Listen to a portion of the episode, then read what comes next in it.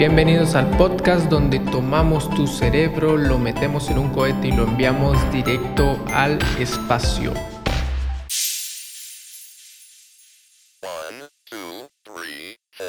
Bueno, y comenzamos la lectura de este gran libro por su primer libro, Génesis, que significa origen o principio de algo.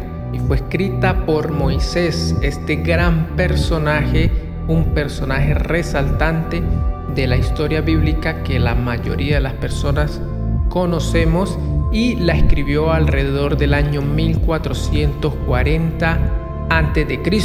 Y vamos a leer esta primera oración que tiene este libro y dice así, en el principio creó Dios el cielo y la tierra.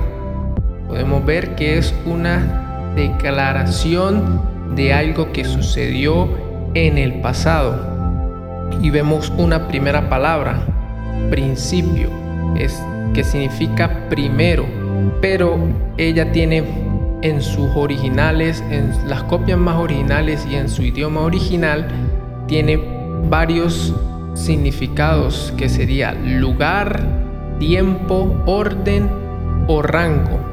Y si nos ponemos a pensar un poco de nuestra existencia y que habla de un principio, podemos ver que este lugar podemos referirlo al espacio, este tiempo, pues el tiempo y el orden o rango podemos asociarlo a la materia.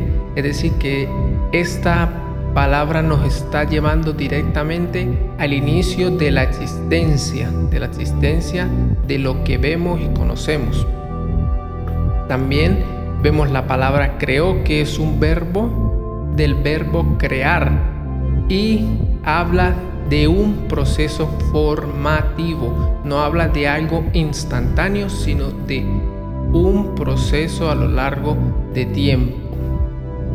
También tenemos la palabra Dios, esta palabra que significa divinidad suprema o el Dios supremo. Pero aquí tenemos algo especial porque al ir a esas copias más antiguas y ver el idioma original hebreo, podemos ver que habla en plural, pero no referido a un plural como en el español de decir dioses, sino a una pluralidad del singular. Es algo complicado de comprender, pero en su idioma antiguo y en su cultura era muy fácil la comprensión de esta pluralidad a través de la singularidad, o sea que habla de un Dios plural.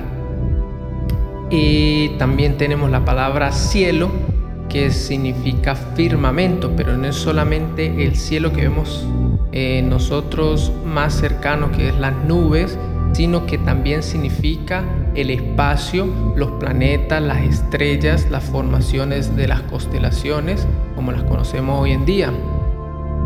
Y también tenemos la última palabra que sería tierra, que esa sí significa firmeza o tierra firme, donde el planeta Tierra, donde estamos y donde ocurre la narración.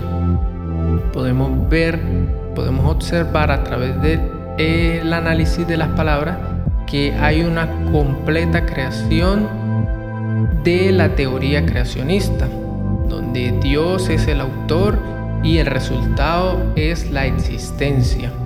Podemos concluir que hablamos que, este, que, que esta oración, que este capítulo 1, versículo 1, habla de un principio del espacio, tiempo, materia y el orden que llevan entre ellos, donde hubo un proceso de formación por parte de la pluralidad de Dios, resultando en la creación del universo con sus galaxias, planetas y estrellas, pero especialmente el planeta Tierra, la Tierra, donde la narración está ocurriendo. Y esta narración por parte del autor muestra que él estaba totalmente convencido, que él tenía la total verdad acerca de los hechos ocurridos en el pasado.